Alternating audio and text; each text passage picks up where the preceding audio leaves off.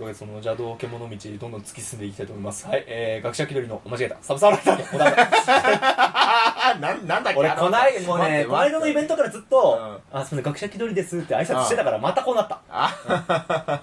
はい、サブサーライダーの、の、ののじゃない。自己主張強いな。今日の自己主張激しいな。はい、お察しの通り、今脳死んでます。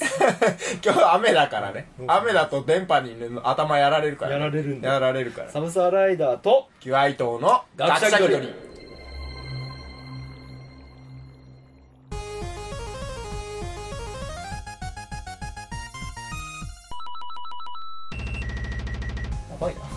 思った以上に脳死んでた。いやでも基本的にやっぱそういうイベントの時とかライダーくん一人になるからそうそう、一人で俺あんまり、ね、基本やっぱメインはライダーくんだからこの番組。いや、まあ二人でやりたいわけなんだけど、まあ俺がああいう場にあったてさ、うん。俺のあアカウントが学者気取りだから、学者気取りですって言うしかないの。よ。まあそうだよね。サブサーライダーですって言ってもね伝わりづらいだろうから、やっぱそこは学者気取りですっていと。そうそうそうそう。俺もそういうのに参加できりゃいいんだけどね一緒に。なかなかね、その、ススケジュール合わせるのがね、まあそう俺が普通に仕事してるからってのもあるだろうけど。それ俺普通に仕事しないみたいじゃないか。普通に仕事はしてるんだけど自由度が違うっていう。か会社勤めとまああのあれの違いだよね。自宅でする。フリーランスの仕事の違いだよねはい、この番組は学者気取りのサブサーライダー時は伊藤が世の中のあらゆる分野に対して独自の理論や仮説を用いながら勝手気ままに語り合うディスカッションバラエティラジオです。なお、我々は基本数しかいませんので、ここからまれるあれこれに対して責任は持ちません。ご了承ください。あ、一切ボケなかった。まあいいや。うんそうさいそうそうボケる必要あるかい？そこボケるんだったらもうなん違うくない？みたいな思うんだよテンプレのとこは普通でいいじゃんと僕は思いますやなボケたいの？ボケたがりらにはね、何かこう、小粋なこと言いたいわけだよ。何かしらやっぱね差し込んできたがる癖あるよね飽きちゃった。ここ読むのに飽きちゃった。テンプレだからいいの？そこはそこはいいの？はい。というわけで、えー今回お便り会はいをしていきます。はいはい。ありがとうございます本当にありがとうございます。というわけでよろしくお願いします。よろしくお願いします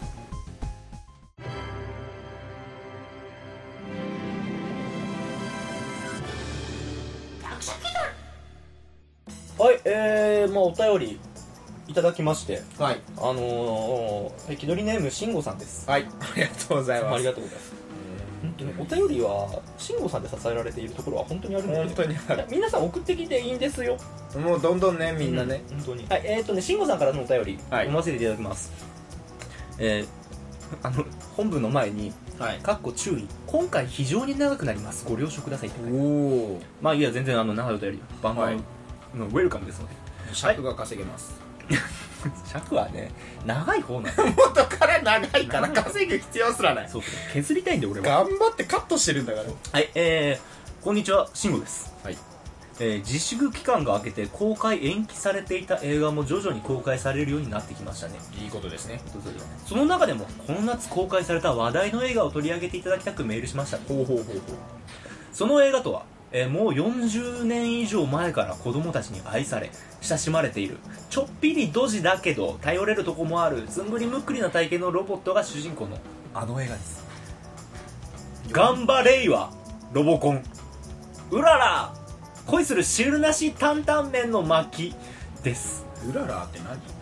えー、お二人が、お二人が、はい。ご存知かどうかは知りませんが、うん。ロボコンというのというとあのかの仮面ライダーの生みの親でもあるあの石ノ森章太郎先生がえ書いたそうなんだ。そうです。へえ根性コメディロボット漫画であり1974年から約2年半もの間実写ドラマとして人気を博していました。そんな前からやってんだねあれロボットでありながら努力や根性を前面に押し出した内容は当時の子供たちの心をわしづかみにしたものです。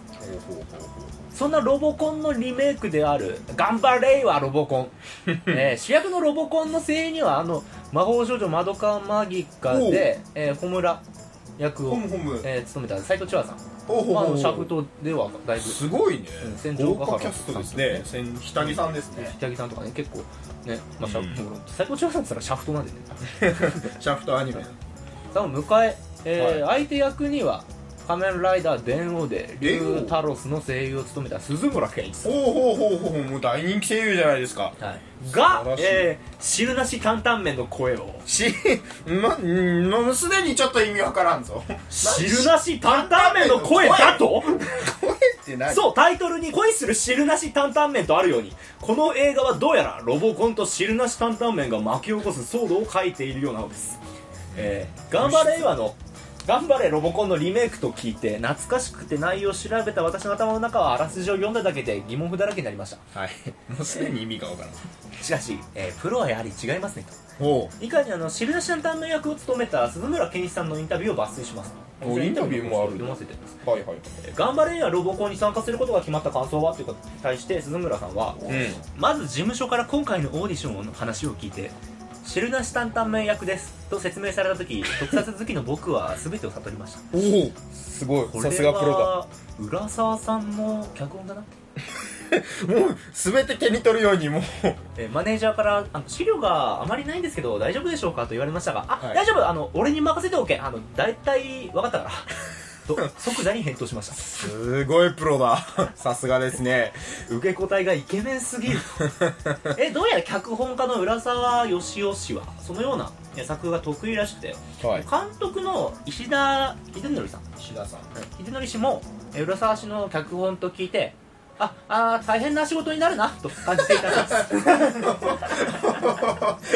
監督からももう言われちゃうの？そんな風に。えー調べてみるとこの石田監督は平成仮面ライダーシリーズをはじめさまざまな特撮番組を手掛けているらしくて、おおえーやはりただものではない様子素晴らしいねえーベテランがね。はい。監督脚本声優そして出演している芸能人も一癖も二癖もある人たちばかりで作り上げられた「ガンバレイはロボコン」えー検索すると「狂気」という単語まで見受けられるこの映画を、えー学者気取りなりに解釈していただけないでしょうか。よろしくお願いいたします。で言うまでもないと思いますが私はこの映画を見る予定がありません。ええ嘘待って見てないの？見てないの？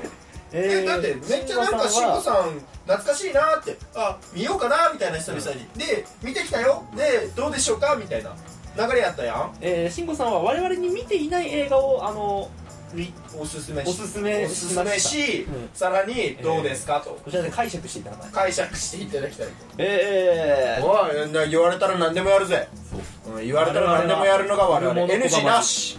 というわけで私調べました一応。おお頑張れよロボコン、えー、うらら恋する汁なし担々麺の巻というのを、えー、まあ調べまして。というのもまずあのわわもうすでに上映がほぼ終わってて 山形ではもう終わってるんですよ。あでも一応山形でも上映はしてんだ、していた。うん。俺は知ってるしていた。見りゃよかったなってちょっと思った。俺もちょっと見たいなと思ってた。あのなんかね ツイッターでも結構ね、うん。なんか気になってはいたから。そうなんですよ。あのこのね石田ひ則さんと浦沢義雄さんっていうのはもともとあの頑張れロボコン？というか、はい。燃えろロボコンかでいろいろシリーズあるんだっけあれ。頑張れロボコンの後にうん。えー、燃えろロボコンっていうのがあってまあそれ燃えろロボコンの方の脚本とか監督も手掛けてたんですよ、あじゃあもうバッチリ分かってるじゃんロボコンのそうそうそうそう。でもともと、えっとうん。まあ、浦沢義雄さんっていうのはすごくこうシュールで、うえー、スラップスティックでナンセンスで、ん、うんまあ、要はとんでもねえ話を書くのがちょっと一般的には理解できないような話を書くのが得意な人、俺浦沢義雄さんってねあのなんかどっかで見たなって思ってたんだけど、聞いたことあるなとあれだあれなんだよルパン三世のセカンドシーズンがデビュー作とかの脚本。ルパンはへねそれ平成昭和？いや昭和とか昭和のぐらい。あのー第2話ね、まあ、一番有名な赤ジャケットのあああれはいはい一番長くやってた、まあ、みんながルパンだって言って想像最する。初の、まあイメージ通りのルそうそうパンっていう。そう、うん、ファーストは緑ジャケットで、はいはいはい。セカンドは赤ジャケなの。うんちなみにサードシーズンは青。いやピンク。ピンク？ピンクなんてあったっけ？そうそう。え俺知らないそれ。ピンクでケツアゴ。ケツアゴ？それえそれ知らないんだけど俺そんなのあった？あったあった。えー、次元のシャツがあのオレンジ。ん？ちょっとなんかなんか世界観変わった？っていうのがサードシーズン。ピンクうんだけどじゃあもう実力はバッチリ。バッチリバッチリ。もうそれと浦沢義雄さんの、まあ、はい。俺の印象的な回は何だったの？えー、えー君は猫僕は鰹節分かんねえだろ、ルパンの話じゃん。うん、俺もよく分かってるサザエさんとかの話じゃないの？何の話なのそれ？いやあのなんか鉛筆を己で削る猫が出てくるお天才天才猫みたいな、うん、でなんか自分で削るねまあそういう猫とあとなんだろう俺私が私の猫がルパンに盗まれたってなんかホラーを吹くやつと、お前俺猫盗むわけねえだろって切れるルパンと。よくわかんねえ。か 最後までよくわかんないっていうのが俺の中でまあ印象的なルパンなんだけどそれ浦沢さんあと浦沢さんねあのみんな知ってるだと。えっ、と忍たま乱太郎。いまだに脚本やってる。すごいね。ずっとやんたろうって今もアニメやってるの？やってるやってる。あそうなんだ。じゃあもうバリバリ現役じゃないですか。あとボボボボボボボ。もう意味わかんないの極地じゃないかすごいねシュー我ギャグ世代が知の極地やってるあ我々世代のちょっと前だとあのアニメ脚本化する前にえー、っとゲバゲバ90分だっけか？あれをやった後にあのカリキュラマシーンやってた。カリキュラマシカリキュラマシーンえー、っとすごくシュールな日本版セサミストリート。せいやあのねもともとはセサミストリートをベースに作ろうってなったんだけどシュールすぎてこんな子供わかんねえよっていう。コントコントに近い番組。ななんか実際の教育はいのまあ要はカリキュラムうに基づいてなんかこうそれをいじるみたいな感じで。なんかねパッと見た時に「あいうえお」をこう順番に紹介する感じで「ああこれ」で一番面白かったのは「い」「い」といえば、まあ、石ってなって、まあ、石を普通に写せばいいんだけどはいはいはい。石ってなった時にあの巨大な石を持った侍が切腹をしようとうわーってやったやつの頭にグーンなって刀がそのまま刺さって子供向け？子供向けだよな。石。いや石ってきたから俺なんかあの意志っていうなんだろうその思想的な意味のかなとちょっと外してくるのかなと思ったら外してくるところの騒ぎじゃないぞ。あと石あとう梅干し。で工事現場の人が弁当開けて「わあ、ね、あの日の丸弁当だあ美味しそうだね」だって。でもう一人がパッと開けたらほぼ梅干しで真ん中白米で「わあすごい贅沢じゃん」ってめっちゃ食う。贅沢なの？今日は贅沢だ塩分大事だけど塩分大事だけど。こんなことやったのがカリキュラマシーン宍戸城さん。がシュールだな。いや見たいなそれ見たいわ。見たいけど多分話で聞くと面白いけど実際に見るとあんまり面白くないやつだそれ。攻めすぎて。攻めすぎて分からん。えー、と我々世代であの伝わるもの豆知識一つはカリキュラマシーンのオープニングはあの現在のチコちゃんに叱られるのオープニング。はいはいはいはいあのオープニング曲でのカリキュラマシーンのオープニング曲。あそうなんだ。あれ転用されてるんだ。そうそうそう。へっていうえ豆情報でえっ、と豆情報ばっか言ってると結構時間かかるな。だ 豆情報が多すぎる。って浦沢義雄さんの話に戻ると、はいはいはい。えっとね浦沢義雄さんのこのまあいろいろ調べてうん。印象的だったのはそのやっぱり汁なし担々麺？汁なし担々麺の時点でねもううん。え主役なの？ロボコンが汁なし担々麺作ってなんだらかんだらみたいな話？な。んなの、的なはい、こちらじゃあまずそのストーリーをね、うん。い今ようやくストーリーをねようやくス説明すると、はい。えー町の中華屋、えー全中華にお手伝いすることになったあのロボコン。はいはいはい。人の役に立ちたいロボコンだがまあドジばかり、うんそうですよね。ロボコンはドジばかりでね。あのガンツ先生から、うん。あのまあ、今回は0点だみたいな感じでまあなんか点数もらえるんだよねロボット学校。あそうなんだ。であのそう。でいつも0点ばっかもらっちゃうみたいな、うん。落第生みたいなね。そうそう。そういうロボコンなんだけど、だからまあドジばかりなわけよ。ではいはいはい。見かねたまひろしくんまあひろしくんね。系列のあれみたいな感じでね。あまあそんな感じでいいや。俺もよくわかんないけど。ねひろしくんとともに、うん。トルネードババアの元へ出前に行きます。誰だよ。トルネードババ。気になトルネーるドババアだよ。トルネードババアの元へ出前に行くが嬉しさのあまり岡持ちを振り回し担々麺を汁なしにしてしまう、何してんだよえーしかし汁なし担々麺を食べたトレンドババアのうめえの一言から、えー口コミで行列になるほど大人気に、逆に汁ない方がうまかった。そう。えーしかしその人気に嫉妬した他の中華料理たちが怒り爆発。熱いバトルが繰り広げられるというストーリー。バトルって何？あの店の店主同士がバトルするの？中華料理同士だよ。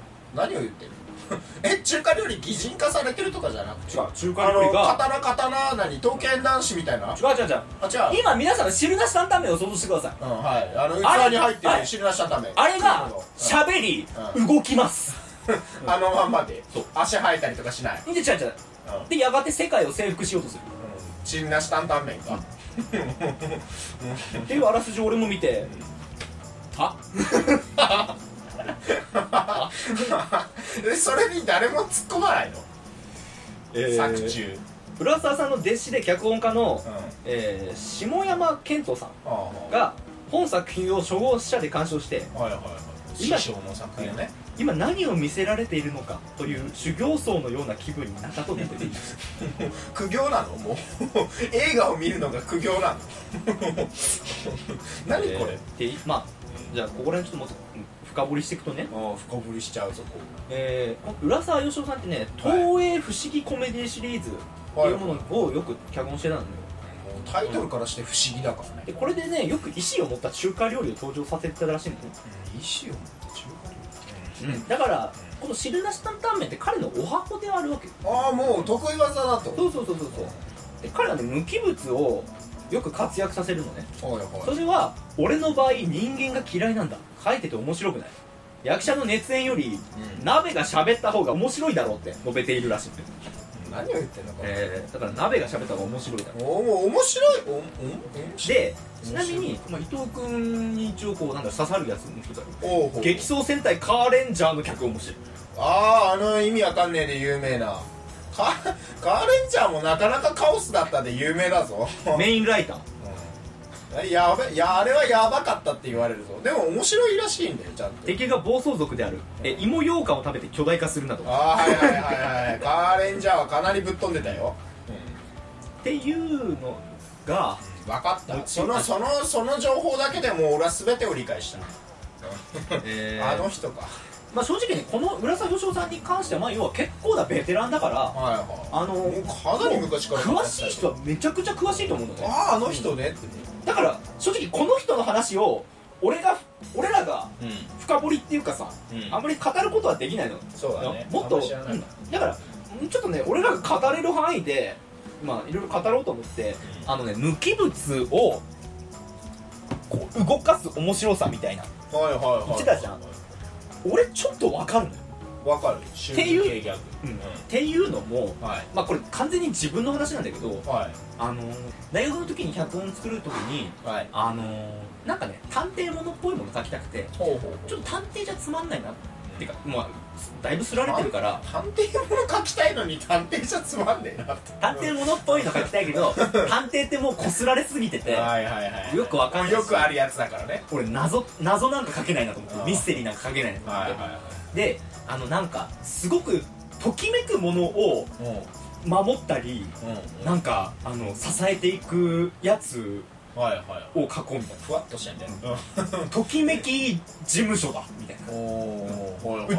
先生俺は探偵じゃない。ときめき事務所のやつだっていうのを書こうとしたの。だからなんかもう俺がときめくもの以外やらんみたいな。ああ俺が好きなもの以外そんなの知らんみたいなね。そうそうそうう。ん。よくありそうな設定ね。あとあの光もんが好きなの。カラスみたいだね。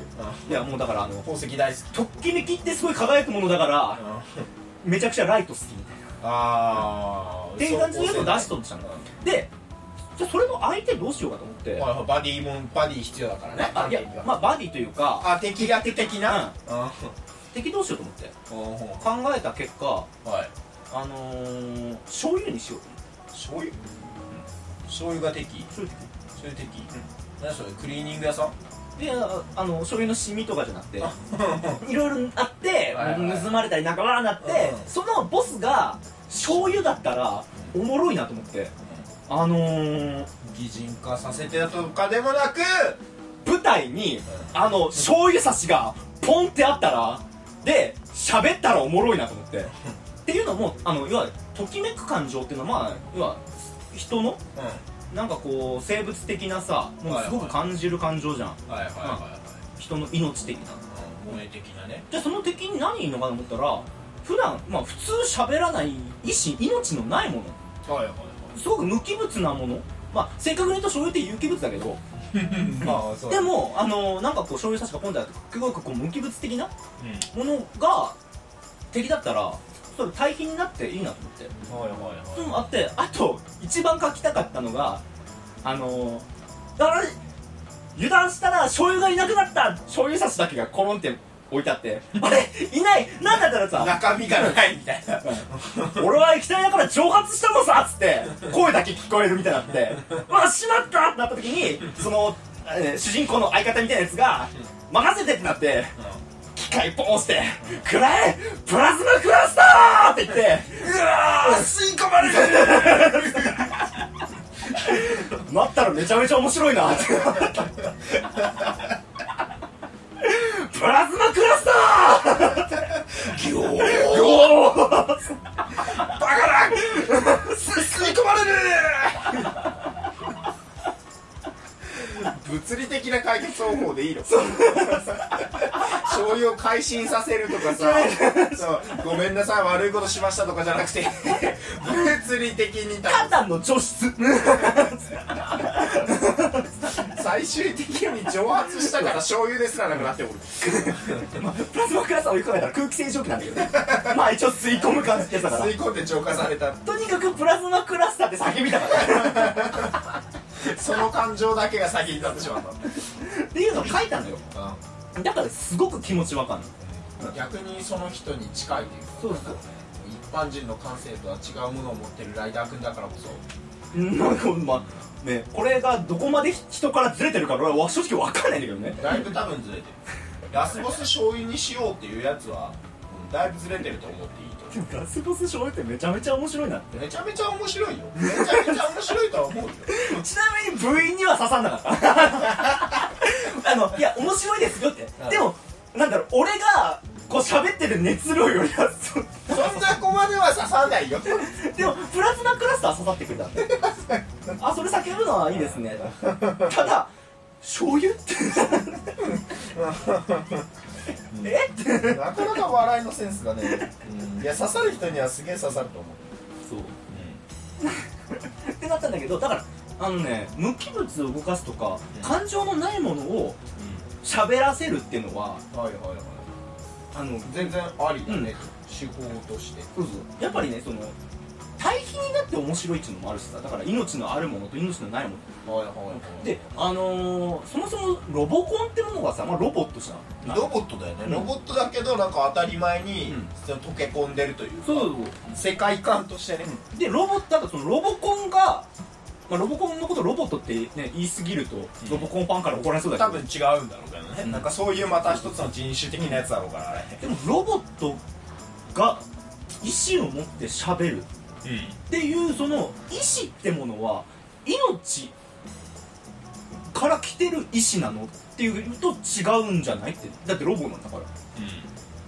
で今かで考えた時にでもじゃあ、えー、と我々人間が喋ってる。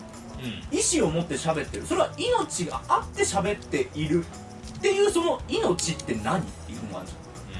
その、えー、とロボが持ってるものむロボってまあ言うたら無機物じゃん一応。はいはいはい、で我々有機物有機物っていうかその普通の生物が意志を持って命を持ってシャー。いいね。いいね。最近ね構ってくれないとバリバリ攻撃するのよ。こすっちゃダメよ。こうしちゃダメよ。えー、そういった命を持あるものが意志絶対いいじゃあダメだ出そう出そう。はいバイバイ。ちょっとちょっと難しい言おうとしてること言おうとしてるから止められると分かんなくなっちゃう分かんないからどこまでいったねえーとだからその命があるものが意思あ意思を持って喋ってるっていうのとロボが喋ってるっていうものの境目ってよく考えたらはっきりとはしていないなと思って、そこを正確に語れるも人っていうのはいねえんじゃねえかな。要は哲学的な問題になるから。うん。まあはっきりとこうだって言えるようなねそう。ことなのかな。だから汁なし担々麺が喋るっていうものはロボットが喋るっていうものに対しての、えー疑問とかはあんまりこう境目なく考えられる問題であり逆にじゃあその境目ないのないのか？なんだこれって考えるきっかけにもなるなって。ほうだからこれもしかしたら非常に哲学的な 実はすごい深い意味が込められてるんじゃないのかと。ただ、うん。あのーねスラップスティックとかシュールとか、そういったものってそこら辺抜きにして考えるものでもあるから。まあある意味なんだろうね。その何にも頭空っぽで見るというか、その辺考え出すともうわけわかんないからね。その辺はあんま深く考えすぎるとなんだろうねありえない現実ではそんなこと起こりえないみたいなそこに突っ込んじゃったらもう何も成立しなくなっちゃうから。というわけでそこら辺いろいろ俺も考えながらごちゃごちゃになってきたので、えー、ちょっとねシュールについてはい。勉強してみようということで、おお改めて、えーま意味わかんないで済まさないでちゃんとどういうことなのか科学的に分そうそうそう。分析する。うん。まあもともとあのえーね調べるというかそのね。我々さ意外と適当に使ってるところあるじゃんシュール。まあシュールってね。なんとなくの意味で使ってるというか詳しくなんかこうこうこういうのだからこれはシュールみたいなんじゃなくてあなんとなくそれシュールってみんなやってるからそれシュールだねみたいな、そういう使い方してる。でえー、っとそれあのねシュルレアリシュルシレアリズム。ュールレアリスム。まあそう伸ばす伸ばさないは正直まあねその発音のあれによるんだけど。シュルレアリスム。珍しいですね。シュルレアリズムっていう結局ね。えー、まあ聞いたことある？あるあるある俺も一回調べたもんシュールってなんだろうと思って。えっとねそれとねシュールは厳密にっていうか、細かく分けるとまあちょっと異なる考えらしいのね。ほうほうほう。考えらしいというかそう捉えた方が楽。あーあんまり深く考えすぎると大変だから、うん。まあ大体こんなもんだよみたいな。そう。そういうふうに考えられる、うん、もうわ楽だ。と分けた方がうん。うん。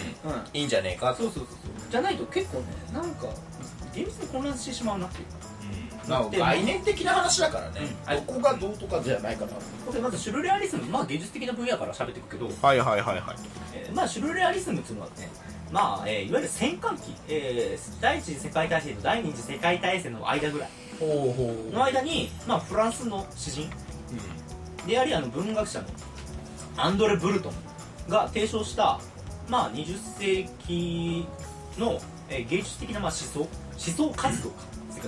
ほうほうほうなんですよ。であのなんか芸大みたいな授業を始めてる。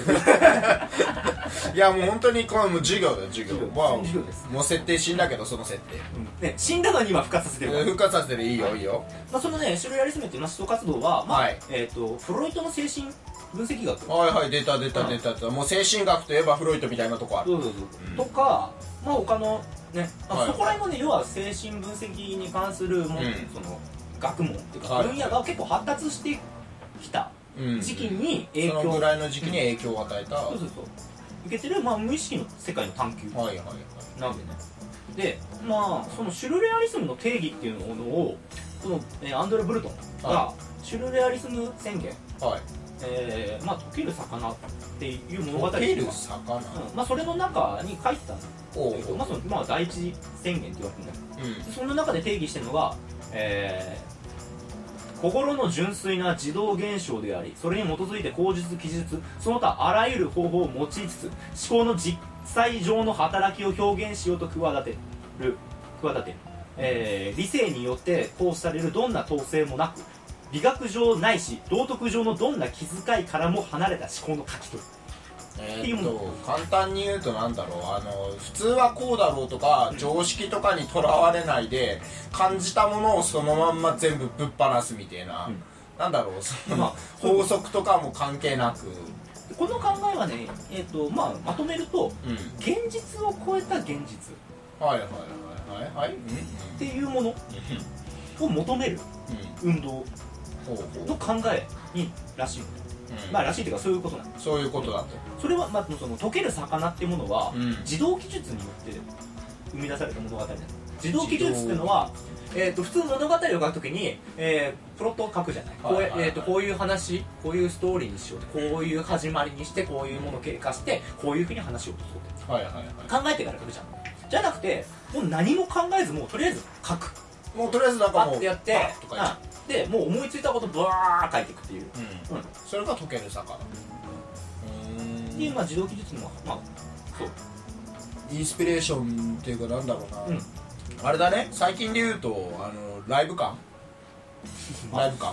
うんまあそれでいい。やライブ感。そう。ライブかまあそういうそのまあだからそこの抱えてるこの条文が、まあ、結構はっきりと書いてあったことによって、うん。宣言。シュルレアリスム宣言っていううん。形になったと変えることができた。でこの後まあいろいろその宣言は続いていくんだけどね。はいはいはでまあただね絵画においては、いうん。えーはっきりとこういった技法だよみたいな確か書いてなかったらしいの。まあだからここからよくわかんねえもんだもんね。だからそういった完全な手法みたいなあまり書かなかったから、うん。いろんな形のシュルレアリスムの絵画絵画が生まれると、ほうまあエルストンエルンストエルンストとかあと、まあうん。ダリ、まあ、有名なところだとダリか、うはいはいはい。うん。サルバトルダリ、日本だとあの、えー、と記憶の個室あの時計がドロンと出てるやつ。あとか、まあ、タンギーとかの画家ーが、まあ、それぞれの手法でうん。シュルレアリスムの絵画を探求してた、ほうほうほう。えーとまあ、シュルレアリスムはね絵画はそれぐらいそれとあとあれだ。あの映像。映像。え映像ですげえそのシュルレアリスムの代表的なやつだとねアンダルシアがいるっていうアンダルシア子なのでまああの興味湧いたらぜひ見てください。俺見たら後悔してるんですよ。あすあんなとちょっと軽くトラウマ系のやつ？なんか。えーとまあ、基本そのね、うん。えーとなんかサルバドール・ダリと,、ん。えーとルイス・ブニュエル。っほうほう。ていう人の共作なんだけどほそもそも彼らのトラウマから作られてるのよ。夢？2人が見た夢の中から作られてて夢とあとトラウマ過去のトラウマとかから作られてるから、えー最初初っ端からあの女性の目玉が切られる。カミソリで。初っ端あとヤギの死体が出てきたり手に群がるアリが出てきたり。あー気持ち悪い。ヤギの死体がピアノの上にこう乗っている意味がわかんねえし気持ち悪いし。転がる手首とかさ、うん。っていうのが16分ぐらい続くから。全く意味のないものが意味わかんしただただ気持ち悪いものが断片的にひたすら取られてるみたいな。うん、まああの興味があったらぜひ見てみてください、まあでも見る人が見たら芸術なんだろうけど普通の人が見たらただただ気持ち悪いだけ。まあ、美大の授業で取り上げられる。あでも見るんだやっぱそういうの。まあ、シュルレアリスムは代表的な作品だから見るらしいんだけど、あのまあ、トラウマ製造機って言われてるファニーゲームみたいな胸くそ悪いやつ。っていうね、まあ、でちゃんと歴史的に意義のある作品ではあるからまあそれを代表する作品ではあるんだろうねそういうもんだっていう。ね。でもそれから比べたらロボコン全然マシだよな。でここから。ここから、ね、ここまではシュル。レアリスムああこれまた違う。シュールとシュールレアリズムのまた違う話ね。シュルレアリスムのままはい、えーっと意味としてだから現実を超えた現実。超現実？なんかかっこよくない？超現実。今すごく大事なこと言ったここからよここからここから本題。はじゃあなんで、うん。そのシュールっていうものがい生まれたのか、うん。はいこれ一応調べた、えーその文によるとね、はい。えーそのアンドレ・ブルートンの、うん。えー、と著書で「シュルレアリスムと絵画」っていう作品なんだけどこれをね1930年に滝滝口修造さんが日本人。日本語に翻訳したんだよ。その中でシュルレアリスムっていうものをうん超現実主義って訳した。超現実主義。最新の前衛美術の、うん。まあ、形だからこの超現実主義が、まあ、センセーショナルに受け止められるほうほうほうすげえまあ日本語に直すと超現実主義だよと。かそうそう言ったんだから超現実主義と絵画っていうほうほうほうほう文で訳したんだよほうこれのうんうん要はそのシュ,、えーシュルレアリスムのシュルってものをまあうん。超超脱逸脱超脱まあ普通から離れて。る理解した。うん。だから、えー現実を超えた現実とは異なる現実離れした幻想的な世界を描くものっていうふうに受け入れられた。だからそのシュルシュルシュルシュルっていうものを特に受け入れられたの日本人うーんだからそこからシュールっていう、えーシュルレアリスムが現実を超える現実だったけど、うん。シュールは現実をさらに飛び越えたもう現実とは離れている。幻想的なこの世のものとは思えない世界に着目した。わけよ。だから厳密にはちょっと違うステージにあるわけ。またちょっと違うんだ。現実を超えた現実はあくまでも現実がベースになってるから。ああだからさっきのあのピアノの上にヤギとか。どうかまあありえるっちゃありえる。うん。普通は起こりえないけど、まあ、やろうと思えばやれるみたいな。そこら辺のまあ、うん。ベースはそこ。意味わかんないけどね。どうもシュールはそれをもうさらに超越している。それも広範囲に捉えることのできる言葉になったっていうものによって日本独自の文化ができた。あじゃあそこの源流からさらに離れた日本独自のあのなんかいろいろごちゃ混ぜにしてかき混ぜて新しいのにするスタイルがシュールでも発揮されてしまっている。すごいね。中国太夫修造さんは特にダリに感銘を受け日本にダリを広めただから日本人がシュールって言ってダリピンとくるっていうのはその人のおかげなの、うん、っていうのもあると思う、うん。だいぶじゃあ偉大な日本人の最近のそういうシュール系のに感銘を与えてるとか、俺好きだとマグリットとか好きマグリハグリットハグリ。マグリ。マグリ。まあそういった感じで広まってきたからシュールっていうのは日本独自の文化ではうん、だから現実を超えた現実、うん、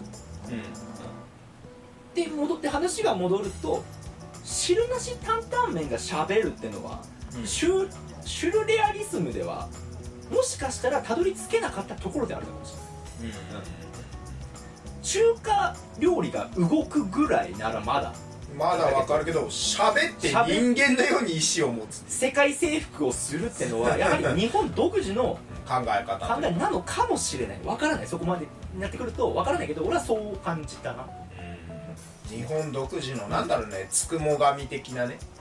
うん、やっぱ物が意思日本はねそう。物が意思を持って喋るっていうのは業界前からあるからね、カラカサお化けとかね、うんあとまあ前からある考え方っていう。か、だから割とスッと受け入れられたものはあると思うよ、無機やっぱり無機物が喋ったりするのって割と日本人好きなのかもしれないね、うん、きりみちゃんだね。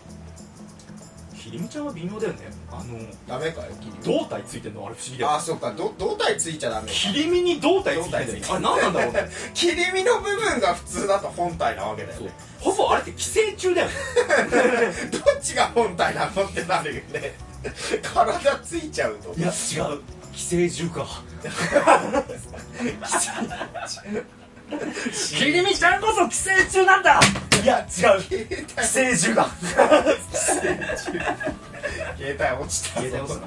大丈夫か？割れた。いや大丈夫アンドロイドアンドロイドは落としても割れないから iPhone は割れるけど。iPhone 割れるけどっていうねのが、うん、このこの辺りの話はあの美大に行った人に聞いてください。そして じゃあちょっと芸工大のバイトの子に聞いてみるわ。あのー、まあ俺は調べた限りこの感じなんだよね、うん、まあ引用者 UR とかはちょっとまあ後で貼るか、うん、ウィキペディア。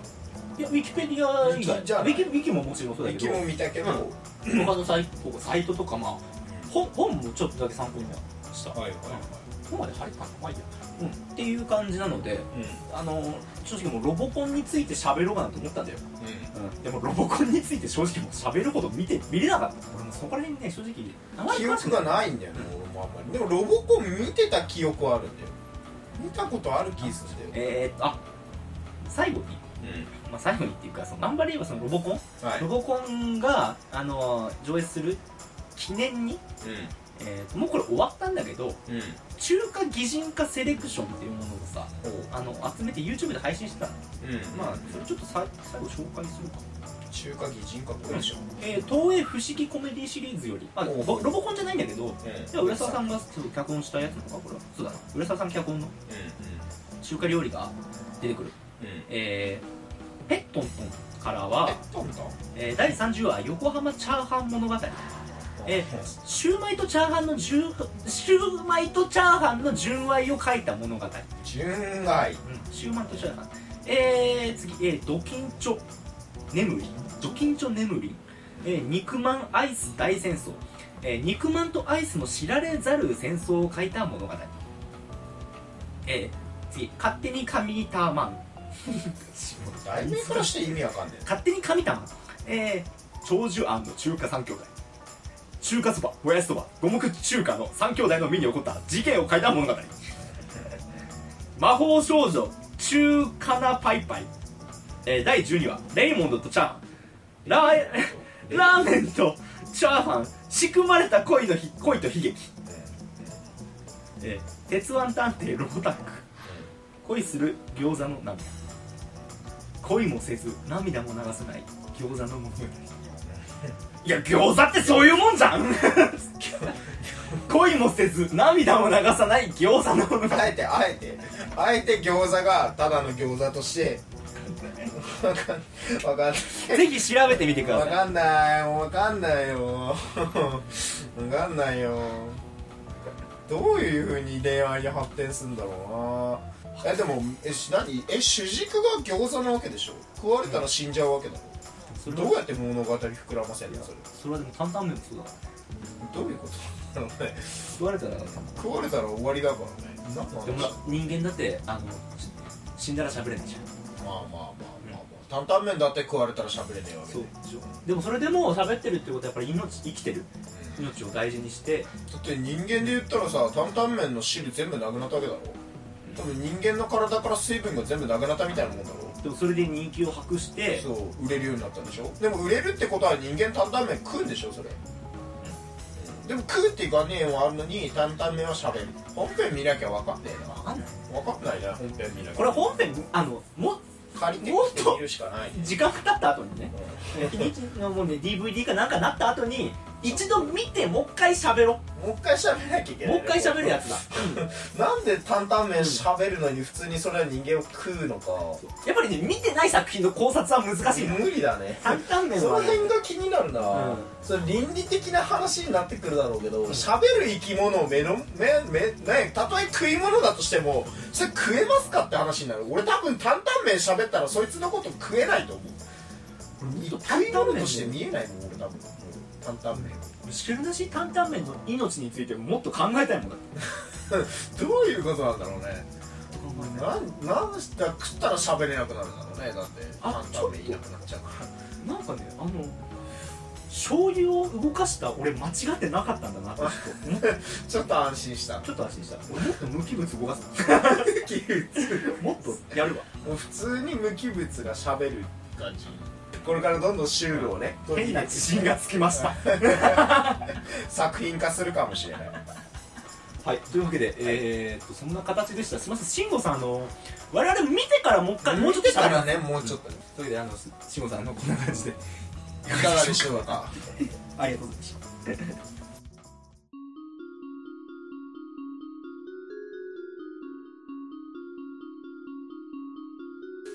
た。はい、というわけでエンディングです。えー、ま、なんだろうね、あ、もう新しいタイプのお便りではあったな。まあそう思います紹介してくださいこういった形で紹介してください。しかも、あの、そう、で学者気取りなりに解釈してくださいっていう。学者気取り並みに解釈はね見ないとやっぱり見ないと難しかった見な。ないと無理だな。そう、結果、見ればね、うん。そのここはこういうことだったのかなとか、うん。そのこのキャラの時の感じはこういうのだったのかなとかこの展開はこうだったからこうだったのかなみたいなとかできるけど見ないとわからん。ただ、やっぱり無機物、食べ物を動かすって考えは、全然ウェルカム。面白いよ俺は大好きだこういうね、もっと増えてほしい。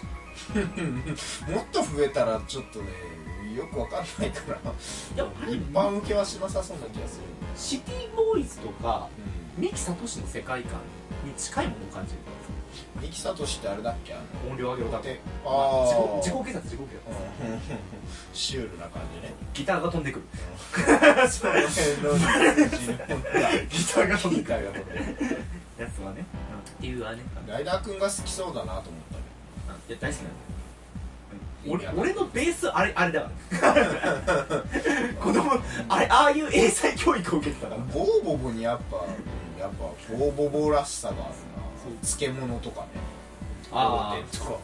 あの辺が普通に喋り出す感じとか。あの意味のわかんなさボーボボにマッチしてんなと。サマーズ好きだし。さシュール系ギャグだサマーズ。サマーズ終わっちゃったね。サマーズサマーズねマジあれえ見に行くのが俺の夢だったの？にうん夢途絶えたんだけど。その前に終わっちゃったから。永遠に終わってしまったというまあね皆様あのぜひこういった形の作品に触れてみてください。頭が狂うよ。頭が来るボーボボもねあの打ち切りになったんだけど、あのこんな作品を見てると子供の頭がバカになるって言われて打ち切りになったんだけど作った人もそりゃそうだってなった打ち切りになって当然だな。それはそれはそうじゃんスポーツ側がいなくなっても続いてボーボーを見てください。結果た令和は令和令和すごいな。令和すごい。令和すごいと思う。まさかがねまさかが起こっちゃうっていうね令和に。すごいなと思って令和。今からはそういう多様性が受け入れられていく社会なのかなって、だから全然汁なし担々麺はこれ続編あると思います。もうなんなら、もう汁なし担々麺でこれを見た子供たちが次の担々麺を作るでしょ。もう次のロボコンをね、うん。最新のロボコンを多分最新のロボコンをね、うん。最新のロボコンとその食べ物。の、多分話を。中華料理から脱却するかもしれない。次ゴーヤチャンプルとか。琉球料理とかになっちゃうかもしれない。耳がとかね。頑張れはロボコン。まあ令和じゃないかもしれないけどねロボコンえー、激甘ゴーヤチャンプル。激甘？激甘？ゴーヤチャンプルなのに激甘？みたいな。苦くない？新感覚。耳がとかが喋ったりするあるかもしれないよいやきもういや気取りバイバイ いつもの文読まねえいいや気取りバイバイメールも読まねメールも読まない。ね、お便り会でメール読まないとダメだな。えー、それでお便り募集しております。えー、学者芸人あと gmail.com、gakbshakidori あと gmail.com まで。ブログ内のメールフォームでもお待ちしております。お便り会でここ読まないのはダメだ。メール読まねもう新時代の学者気取りはメールなんて読まない気取りバイバイ。バイバイ お待ちしております。メールも読まね